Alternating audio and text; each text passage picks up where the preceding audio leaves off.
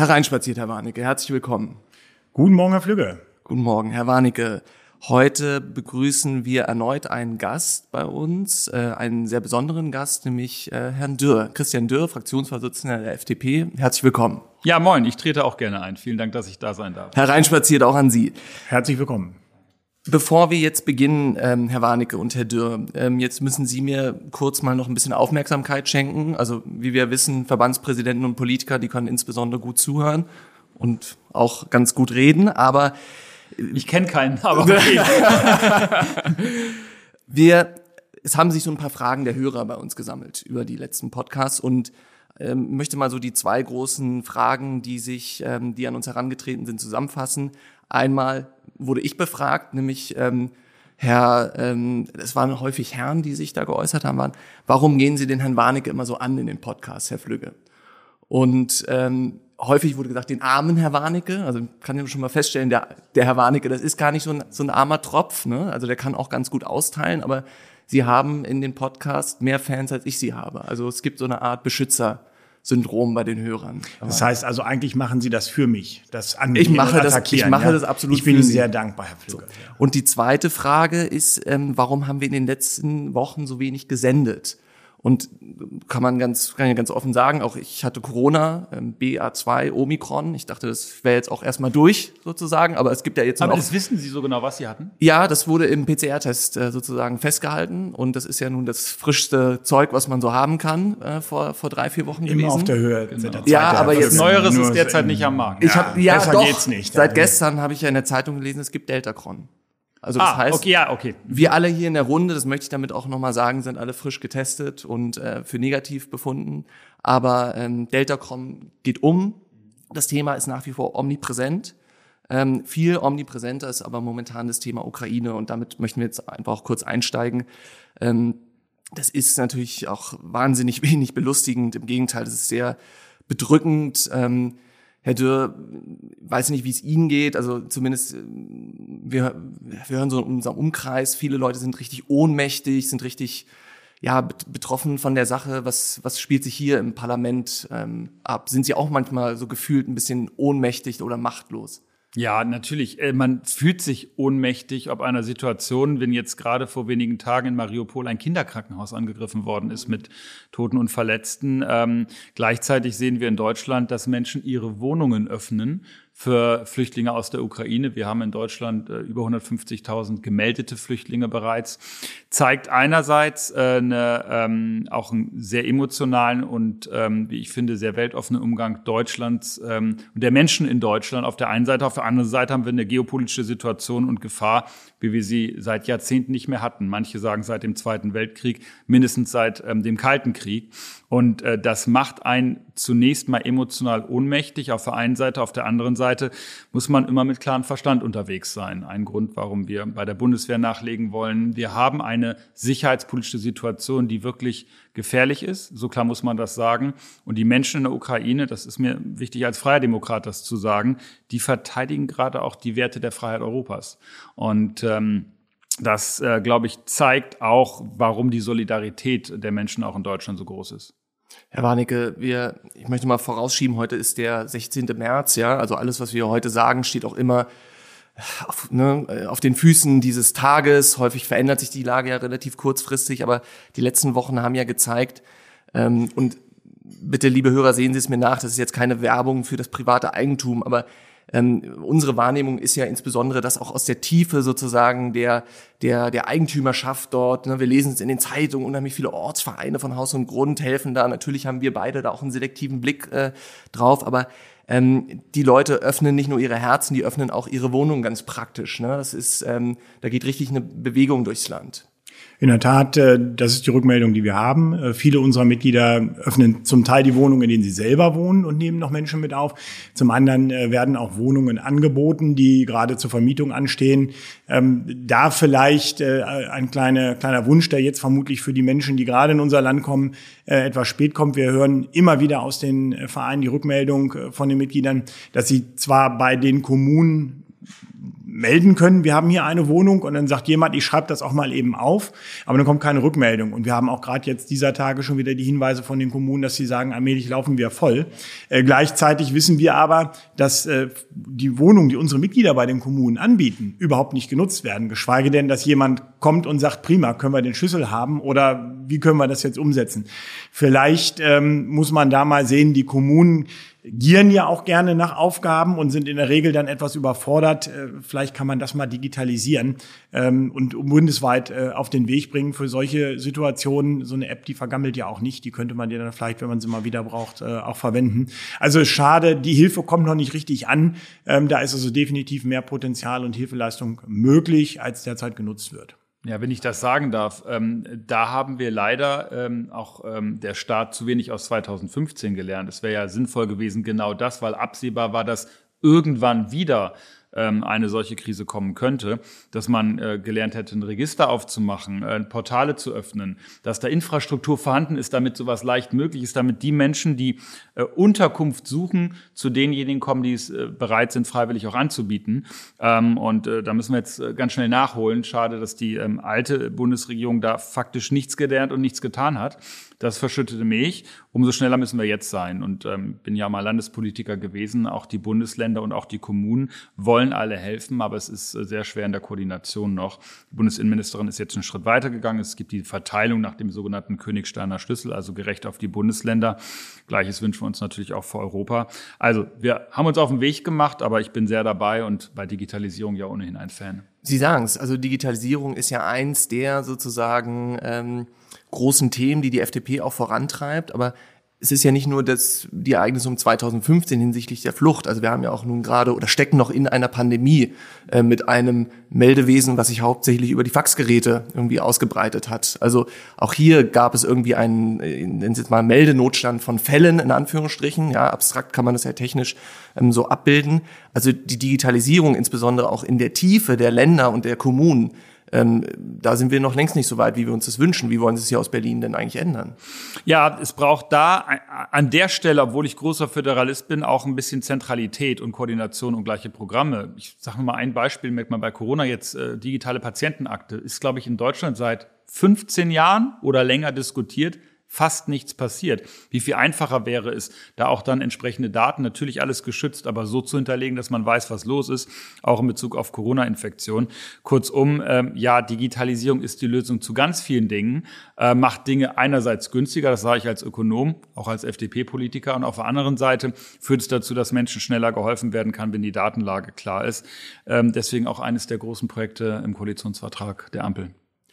Gehen wir noch mal ein bisschen zurück äh, zur Ukraine. Jetzt in dem Fall weniger zu dem ja für uns alle präsenten menschlichen Leid, ähm, aber ich möchte zurückkommen oder möchte jetzt mal hinwenden zu einem Thema, das uns schon heute und morgen umso mehr betrifft, nämlich das Thema Energie und Energiekosten. So, das ist ja hat sich vor der Ukraine-Krise auch schon angedeutet. Wir haben ähm, massive Steigerungen auch schon beim Gas vorher gehabt. Jetzt äh, erleben wir wahrscheinlich eine riesen Energiepreisexplosion, die auch so schnell nicht wieder gestoppt werden kann. Dass ähm, Sie wissen, wo ich hin möchte, nämlich zum Gebäudebestand. Ja, also wer kann sich das eigentlich noch leisten? Ähm, ich möchte Ihnen mal einen Leserbrief vorlesen, den Gerne. ich vor, das war noch vor der Ukraine-Krise, aus dem Spiegel mal abfotografiert habe. Und da sagt Herr Gerd Scholz aus Delbrück, NRW, nicht so weit weg von Ihnen, ähm, meine Ölheizung ist defekt und muss zeitnah ersetzt werden, und zwar erneut durch einen Ölbrenner. Dabei habe ich absolut kein schlechtes Umweltgewissen, denn solange tausende Lkw die A2 bevölkern und Flugzeuge leer durch die Lüfte fliegen, werde ich nicht versuchen, durch ein Wärmepümpchen das Klima zu retten haben jetzt gleich mehrere Themen äh, gestreift damit. Ähm, ich versuche es mal äh, so ein bisschen einen Überblick äh, äh, zu geben. Auf der einen Seite, ähm, was ist der Stand heute in Deutschland? Da haben wir im Prinzip ein Erbe von zwei Hypotheken angetreten. Das eine ist, wir sind nicht ausreichend diversifiziert. Äh, das betrifft ja nicht nur den Gebäudebereich, das betrifft die Mobilität äh, und so weiter. Wir sind leider in den letzten Jahren abhängiger von Russland, vom jetzigen Aggressor in der Ukraine geworden, nicht weniger abhängig. Das ist das eine Problem. Zeigt auch, wenn da die Preise steigen, dass das besonders durchschlägt. Aber auch die strategische Abhängigkeit ist ein Problem. Das zweite ist, Deutschland war auch schon vor diesem furchtbaren Krieg ein Energiehöchstpreisland mit hohen Steuern und eben wegen einer aus meiner Sicht äh, nicht marktwirtschaftlichen Energiepolitik der letzten 15, 20 Jahre. Ähm, ein Land, äh, wo die Menschen, die Vermieterinnen, Vermieter, aber auch die Mieterinnen und Mieter schon unter hohen Energiepreisen gelitten haben. Umso mehr macht sich es jetzt bemerkbar, wenn Preissprünge da sind. Ob es an der Tankstelle ist oder beim Gas insbesondere wissen wir Preissteigerungen von mehreren hundert Prozent, die dann nachher äh, bedauerlicherweise durch ihre Mitglieder in der Nebenkostenabrechnung an die Mieter weitergegeben werden müssen.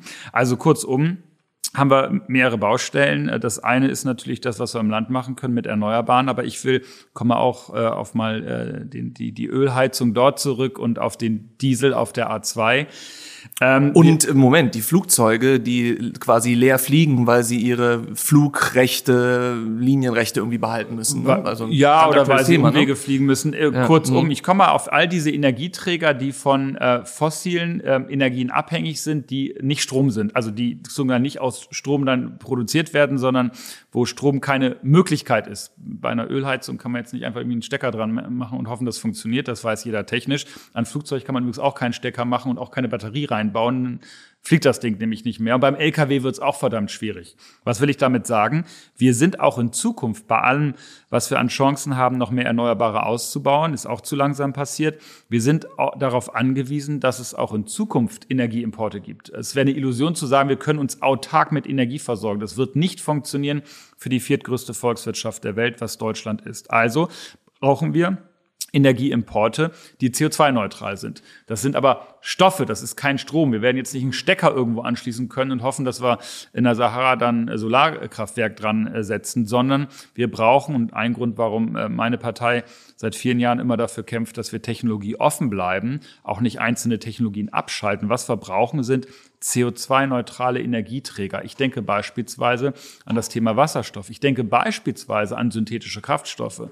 Wir sehen jetzt schon, dass die ehemaligen Erdölexportländer dabei sind, Solarkraftwerke aufzubauen, mit denen sie lokal bei sich vor Ort synthetische Kraftstoffe braucht man sehr viel Energie für, deswegen sonnenreiche Regionen, bei sich zu produzieren und das in unsere Richtung importieren wollen. Das könnte in Zukunft den Diesel auf der A2 antreiben und vielleicht sogar die Ölheizung befeuern. Also das ist eine Perspektive und die Flugzeugindustrie sagt mir, such das Händering. Bei denen äh, nennt sich das SAF. Ähm, das sind ähm, Kraftstoffe, die sie als Kerosin, also nicht Saft, sondern SAF, Klar. dass sie als äh, Kerosin nutzen können und bereits heute in den Turbinen genutzt werden kann. Das heißt, technisch gesehen beim Fliegen, glaube ich, wird es besonders deutlich, weil da gab es ja mal das Wort Flugscham vor einigen Jahren. Äh, beim Fliegen wird es besonders deutlich. Wir könnten heute schon CO2-neutral fliegen, wenn wir diese Kraftstoffe hätten. Deswegen darauf achten, dass solche synthetischen Kraftstoffe auch nach Deutschland kommen. Ja. Das, äh, Sie kommen jetzt dran, Herr Warnecke. Sie haben sich ich ja, bin noch gar nicht dran gewesen. Ja, ich weiß. Ich wollte jetzt auch mal lobend erinnern, dass ja. Sie sich bisher aus sich selbst heraus sehr stark zurückgehalten haben. Ja, ja. Ich möchte nur, jetzt kommen Sie gleich ganz ausführlich dran. Ach. Flugscham, ja, völlig richtig, gab's mal und Energiearmut wird es demnächst als Schlagwort immer häufiger geben. Herr Warnecke, jetzt, jetzt kommen Sie dran. Aber ja. ich darf auch noch eine Frage an Sie stellen, erlaube ich mir. Warum, warum hat die Politik eigentlich so einen starken Fetisch auf den Gebäudebestand? Und wo sollen Ihrer Meinung nach, oder das können Sie ja mal ein bisschen bewerten, denn jetzt noch diese Windräder durch Dürr und Habeck und Co. gebaut werden, die in den letzten 15 Jahren nicht gebaut wurden? Das, ich würde eigentlich ein bisschen auch gerne auf Ihre erste Frage und Herrn Dürr eingehen, ist wenn ich das vielleicht das äh, an der, an der Stelle auch darf. Zumal ich ganz ehrlicherweise sagen muss, warum die Politik einen Fetisch hat oder ein einzelner Politiker, weiß ich jetzt auch nicht so genau. Ja, ich, ich stehe ja nun da, da, daneben. Also das müssen Sie vielleicht Herrn Dürr fragen, wobei ich auch nicht weiß, ob er das so gut findet, von uns gefragt zu werden, warum er einen Fetisch hat. Falls er einen hat. Aber das ist ich, ich hätte keinen. Aber also äh, der, der Leserbrief hat mir schon ein bisschen zu denken gegeben, weil da gibt's auch äh, viele Leserbriefe bei uns, äh, die sagen, wir würden ja gerne auf Erneuerbare umstellen, aber wir können nicht. Und ich glaube, das ist so ein bisschen auch äh, anknüpfend an das, äh, was Herr Dürr zum Thema Kraftstoffe bei Flugzeugen gesagt hat, was uns am meisten umtriebig macht. Ähm, es gibt genug Menschen, die gerne aus den fossilen Energien aussteigen würden. Ob nun im selbstgenutzten Eigentum oder fürs vermietete Objekt. So, bei so einer Ölheizung und einem Einfamilienhaus, wenn das einigermaßen technisch vorbereitet ist, zum Beispiel Flächenheizung, also Fußbodenheizung und ähnliches, kann man relativ leicht auf so ein, wie nannte er das, Wärmepümpchen äh, umsteigen. Äh, das ist finanziell tragbar. Wie gesagt, wenn das Haus schon entsprechend vorbereitet ist, wenn es einen vernünftigen Stromanschluss gibt und, und, und, und, und. So, und da kommen wir allmählich in den Bereich rein, wo es spannend wird. Wir haben für manche Häusertypen keine Technologien. Da geht's uns wie der Lufthansa oder äh, Eurowings oder wie sie alle heißen. Äh, wir haben äh, in manchen Gebieten keine Klarheit, und da sind wir wieder bei den Kommunen, mit welchen Energiequellen, also mit welchen Energieträger die Immobilie in Zukunft versorgt wird. Was ja auch extrem wichtig wäre. Stichwort, Stichwort Versorgungsatlas. Äh, ich, ich, es macht mir überhaupt keinen keinen Zweck zu sagen, ich gehe auf eine Wärmepumpe, wenn ich fünf Jahre später zwangsweise an, eine, an ein äh, Wärmenetz angeschlossen werde. Was ja okay ist, das zu wissen, und da muss ich es jetzt wissen, dass es in fünf Jahren soweit ist. Wenn mir die kommunalen Unternehmen sagen, ja, wir überlegen das mal und wissen das in 20 Jahren, dann reicht das nicht, wenn, der, wenn die Kommune in 20 Jahren weiß, ob es Strom oder Gas aus Erneuerbaren geben wird, denn in 20 Jahren sollen wir klimaneutral sein. Herr Warnecke, und das ist ein bisschen Warum der, gibt es kein, ich der, weiß, der, muss jetzt wieder muss jetzt fragen. Zu, ja, zu, zu fertig machen, da muss ich sagen. Nee, die Politik muss, äh, und das wäre die, die Bitte auch, dass das Parlament und die FDP da ein bisschen drauf achtet, äh, darauf achten, dass wir jetzt nicht nur mit Ordnungsrecht kommen und sagen, wir bauen fünf Millionen äh, Wärmepümpchen ein. Ja, das geht bei einigen Haustypen, da kann man sich das weiter auch überlegen. Aber wir brauchen für viele, viele Bereiche im Gebäudebestand überhaupt noch technische Lösungen. Wir brauchen die Voraussetzungen der Energieversorger. Und erst dann können wir sagen, und jetzt müsst ihr aber mal was machen. Und die Reihenfolge zu beachten. Technologieoffen, aber flexibel. Das wäre eigentlich das, äh, das Wichtigste. Und dann, wenn ich das gleich sagen darf, das muss ich jetzt noch Herrn Dürr mitgeben beim Thema äh, der Bepreisung. Bitte Sie haben im Koalitionsvertrag das Stichwort Klimageld, Bürgergeld, wie auch immer man das nennen möchte, drin. Das wäre jetzt äh, angesichts der durch den Krieg äh, gestiegenen Energiepreise wirklich eine gute Chance zu sagen, wir greifen diese tolle Idee auf, die ja auch bei der FDP nicht völlig genau. fremd war, mhm. die sie ja äh, mit den Grünen teilen und wo sie vielleicht die SPD beide zusammen überzeugen können. Äh, wir äh, machen es jetzt ein bisschen günstiger, indem wir dieses CO2-Geld an die Bürger erstatten. Dann haben sie die Lenkungswirkung weg vom Fossilen und gleichzeitig macht es die Menschen nicht arm. Da sind wir dann bei der Frage, die Sie hatten, Energiearmut. Das wäre super. Vielleicht können Sie das in den nächsten zwei Wochen auf den Weg bringen. Kriegen Sie es durchgesetzt? Jetzt muss ich von einem eigenen Fetisch ganz kurz berichten. Ach so. ähm, ich äh, bin äh, Fetischist, äh, was das Thema vernünftige marktwirtschaftliche CO2-Bepreisung betrifft. Ich habe mal vor vielen Jahren an der Universität Hannover meine Diplomarbeit über das Thema CO2-Emissionshandel und marktwirtschaftliche ähm, äh, CO2-Instrumente ähm, und, und, und äh, äh, Steuerungsinstrumente in Bezug auf Klimaschutz geschrieben. So, und ähm, das, was Sie gerade beschreiben, sagt ja Folgendes. Wir wollen die Lenkungswirkung haben. Das ist die CO2-Bepreisung. Ich bin ein großer Fan des europäischen Emissionshandels an der Stelle. Der ist ja, viel auch. gescholten worden. Sie auch, mhm, das ja. weiß ich. Deswegen freue ich mich auch hier zu sein. Unter Freuden sozusagen, was das betrifft, in jedem Fall. Ähm, also kurzum, ein sehr effizientes Instrument, weil damit besonders günstig CO2 eingespart werden kann, weil man da anfängt, als erstes CO2 zu reduzieren, wo es am günstigsten ist und nicht da, wo es wahnsinnig teuer ist. Also sehr sinnvolles Instrument auf der einen Seite. Auf der anderen Seite entstehen dadurch dem Staat auch ungewollte Einnahmen, denn er versteigert die Zertifikate, die dann genutzt werden, sehr effizient. Damit wird sozusagen, wie ich es vorhin schon sagte, der CO2-Ausstoß sehr effizient gesteuert, marktwirtschaftlich sinnvoll, gute Rahmenbedingungen. Und diese Einnahmen wollen wir zurückgeben. Diese Einnahmen aus dem sogenannten ETS, das ist das europäische Zertifikatesystem, System, die der Staat dann bekommt, die wollen wir pro Kopf wieder zurückerstatten und das ist das Klimageld. Ähm, daran arbeiten wir gerade. Natürlich ist das durch die jetzige Krise äh, noch wichtiger geworden. Ähm, gleichzeitig, äh, sehen Sie es mir nach, brauchen wir natürlich äh, an der einen oder anderen Stelle auch für die Pendler, die in den Wohnungen, über die wir sprechen, wohnen und die zum Arbeitsplatz müssen, weil meistens ist die Wohnung ja keine Werkswohnung, sondern da gibt es einen Weg zurückzulegen, brauchen wir auch noch konkrete Entlastung, beispielsweise beim Tanken. Das ist eine andere Baustelle, aber ich bin total dabei, das Klimageld ist äh, genau das richtige Instrument. Das ist wunderbar. Dann haben Sie nämlich noch ein weiteres Problem gelöst. Ich weiß nicht, ob Sie das äh, schon im Bewusstsein haben, aber Sie haben ja im Koalitionsvertrag äh, so ein bisschen zu unserer zu unserem Entsetzen vereinbart, äh, dass der CO2-Preis ab dem 1. Juni diesen Jahres schon nicht mehr voll umlagefähig sein soll äh, für private Eigentümer. Was, äh, das kann ich Ihnen auch aus der Mitgliedschaft berichten, äh, definitiv äh, für mehr Unruhe gesorgt hat äh, als die Mietpreisbremse. Das muss man sich mal vorstellen. Und das verstehe ich auch, wenn man als Vermieter und Eigentümer äh, eine Wohnung hat und mit seinem Mieter im Haus wohnt und beide duschen morgens zehn Minuten warm und der Eigentümer bezahlt für das warme Duschen den CO2-Preis für sich selbst und er bezahlt einen Anteil an dem warmen Duschen des CO2-Preises seines Mieters. Da, da ist irgendwie, das geht mir persönlich auch so, äh, auch mal jenseits des Beruflichen, sondern muss ich sagen, da ist mein Rechtsempfinden gestört. Warum muss ich als Bürger für meinen Nachbarn den CO2-Preis beim warmen Duschen mitbezahlen? Und das Thema wäre ja völlig erledigt, wenn es die Erstattung des CO2-Preises gäbe. Insofern vielleicht ein Ansporn zu sagen, ab dem 1. Juni das Bürgerklimageld, volle Erstattung des CO2-Preises beim Autofahren, beim, äh, beim Wohnen an den Bürger zurück, ähm, würde alle äh, Fliegen, die wir da haben, mit einer Klappe schlagen. Und äh, ich glaube, wäre auch ein positives Signal bei mir offene Türen eingerannt an der Stelle. Ähm, wir haben ja vereinbart, dass wir es versuchen wollen, zum ähm, 1. Juni über Ge Gebäudeenergieklassen zu arbeiten, damit es gerechter zugeht als die schlichte Aufteilung. Ähm, aber ich bin absolut dabei. Ähm, zur Wahrheit einer Koalition gehört äh, jedenfalls auch dieser, dass man Partner hat. In unserem Fall zwei. Ist kein Geheimnis, glaube ich, verrate ich den äh, Zuhörern jetzt auch keine äh, kein Betriebsgeheimnis sozusagen, ähm, dass das jetzt nicht gerade ein Herzenswunsch der Freien Demokraten war.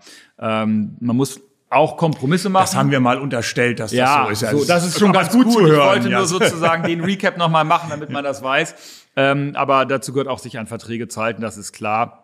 Aber ähm, ich bin bei Ihnen. Äh, es wäre gut, wenn wir es hinbekommen, beim Klimageld schnell was zu schaffen, damit wir da äh, eine faire Entlastung bekommen für Belastungen, die ähm, auch und auch Einnahmen des Staates, die eigentlich ungewollt sind, aber die richtige Lenkungswirkung haben. Vielleicht äh, hilft es Ihnen. Ähm, wir würden uns natürlich freuen, wenn das denn nun schon so kommen müsste, eine Aufteilung des CO2-Preises mit der dringenden Bitte, auch im Interesse der Mieter versehen, das erst zum Jahresende zu machen. Wir brauchen sonst eine Zwischenablesung. Wir müssen Millionen von Wohnungen mit einer Zwischenablesung zu Anfang Juni, das ist praktisch kaum möglich, äh, versehen und das kostet jeden Mieter 30, 40 Euro extra Ablesung. Das ist absolute Geldvernichtung, äh, wenn man das sowieso einmal im Jahr macht. Und äh, deswegen, wenn das schon kommen muss, dann erst zum Jahresende und vielleicht gibt Ihnen das genügend Zeit, dann doch nochmal über das Klimageld mit den mein Koalitionären Gefühl, zu reden. Mein Gefühl sagt mir, dass sie mit den Fachpolitikern der Koalition schon gesprochen haben, was gut ist für den Verband Haus und Grund und zeigt, dass sie ihren Job ordentlich machen, weil das höre ich von Ihnen jetzt und habe es von den Kollegen auch schon gehört. Insofern äh, scheint mir das, äh, scheint mir das spricht, spricht nochmal für den Verband, dass sie da vielseitig unterwegs sind. Ja, also Kompliment. Also auch wortgleich aber, vermutlich. Ja. Auch wortgleich, äh, aber Botschaft. Ich kann das alles nicht bestätigen an dieser Stelle. Na, das ist ja, das ist ja die Aufgabe von, äh, von, von Verbänden. Also da bin ich immer immer sehr offen dafür. Äh, wir brauchen die Stimme aus der Realität. Ich sage das mal ein bisschen ähm, pathetisch. Diese Stimme brauchen wir, weil ansonsten machen wir Politik vorbei an der Realität. Das ist äh, und das ist leider manchmal, muss man sagen, gar kein, zum Beispiel auch mit Blick auf die Vorgängerregierung äh, ebenso passiert.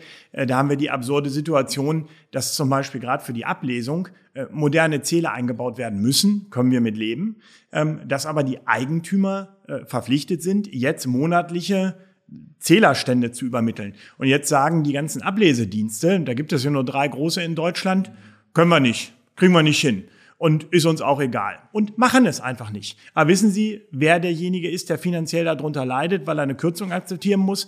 Der private Eigentümer. Und es kann es nicht sein, dass man bei der Energiewende und vor allem diesen immensen Kosten da so im Regen stehen gelassen wird. Also auch das wäre noch etwas, wo wir sagen müssen, da könnte die Ampel vielleicht mal äh, den einen oder anderen Fehler der, der letzten Regierung ausputzen. Ja, sehen Sie, daran sieht man, wie wichtig Haus und Grund ist. Denn in der Vergangenheit hat diesen Teil auch die FDP Opposition machen können, indem sie der Bundesregierung gesagt hat, was sie falsch macht. Jetzt sind wir nicht mehr in Opposition. Insofern brauchen wir dann auch Verbände wie Sie, die uns darauf hinweisen, weil die derzeitige Opposition jetzt macht die Regierung die, die derzeitige, die derzeitige Super. genau die derzeitige Opposition äh, jedenfalls das noch nicht geschafft hat, gut zu beraten. Aber Herr Warnecke, also bei aller sozusagen, wir hatten ja nun mit Herrn Föst auch kürzlich ein Gespräch und auch mit Herrn Lindner vor anderthalb Jahren. Äh, die Stimmung ist ja immer gut mit der FDP-Fraktion am Ende. Wir sind auch Grundoptimisten, das ist das unterscheidet ja. uns vielleicht von anderen. Am Ende, ja. ähm, dann werden wir nochmal am 1. Juni oder zum Ende des Jahres sehen, zählen ja die Ergebnisse und dann werden wir gucken, ob die Stimmung noch so gut ist. Es wäre schön, wenn es so, wenn es so wäre. Es ist auch nicht verboten, auch mit anderen Partnern äh, aus der Koalition zu sprechen. Das wollte ich nur Nein, das, das äh, machen wir natürlich auch. Ja. So ist das nicht. Wir, wir hoffen ja, dass wir mit Vorschlägen um die Ecke kommen, die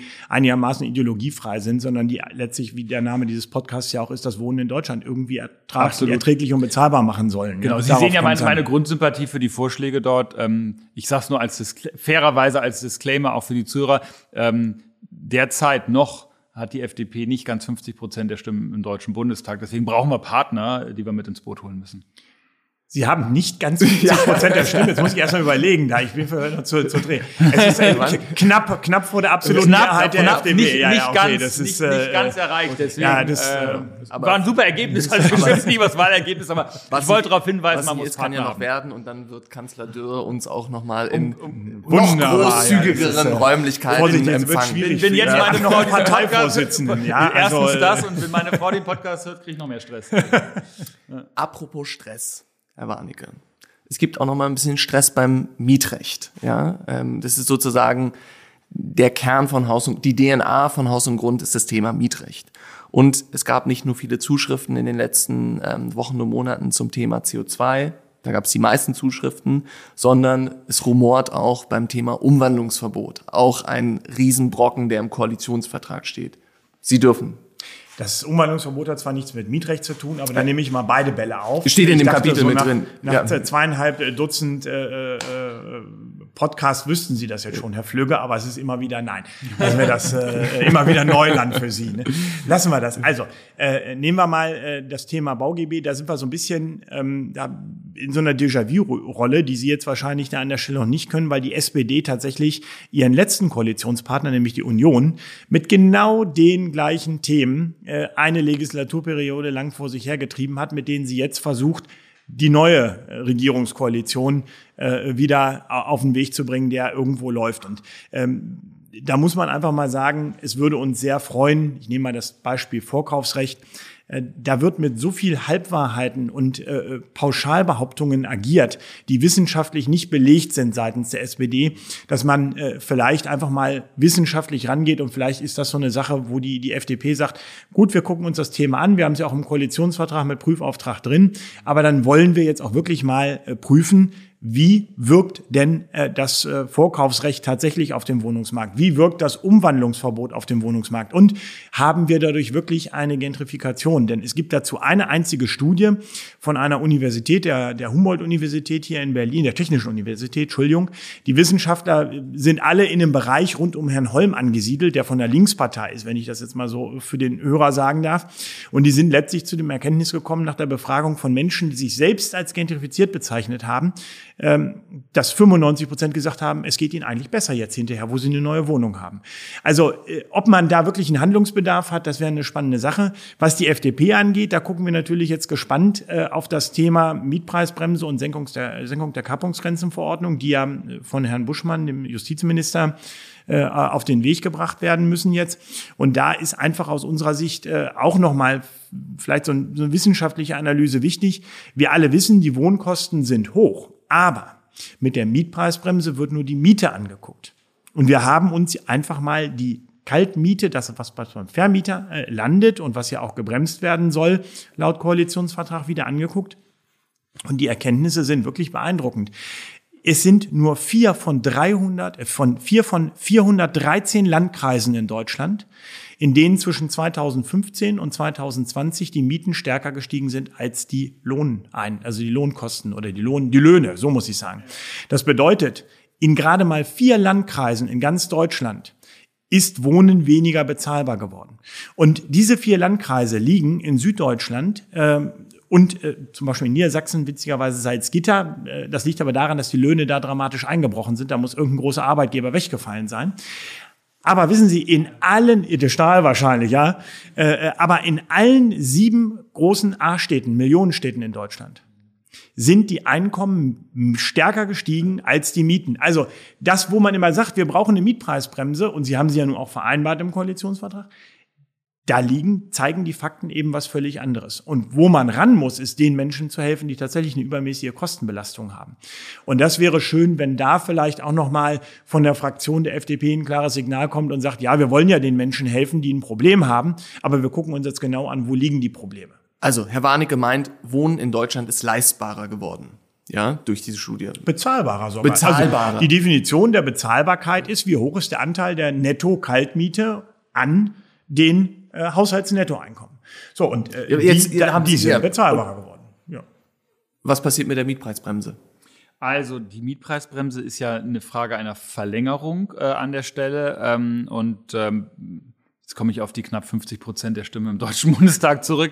Ähm, gab es jetzt äh, keine Mehrheit, ist jetzt kein bevorzugtes Instrument, aber gleichwohl eines, was, äh, auf was auch insbesondere die SPD bestanden hat. Und das gehört zu einer Koalition auch dazu. Es gibt auch Punkte, auf die wir bestehen. Ich gerade an das, äh, an die aktuellen, äh, das Thema Corona denke, wo der Partner nicht begeistert ist und man sich dann auch durchsetzt. Das gehört zu einer Koalition dazu.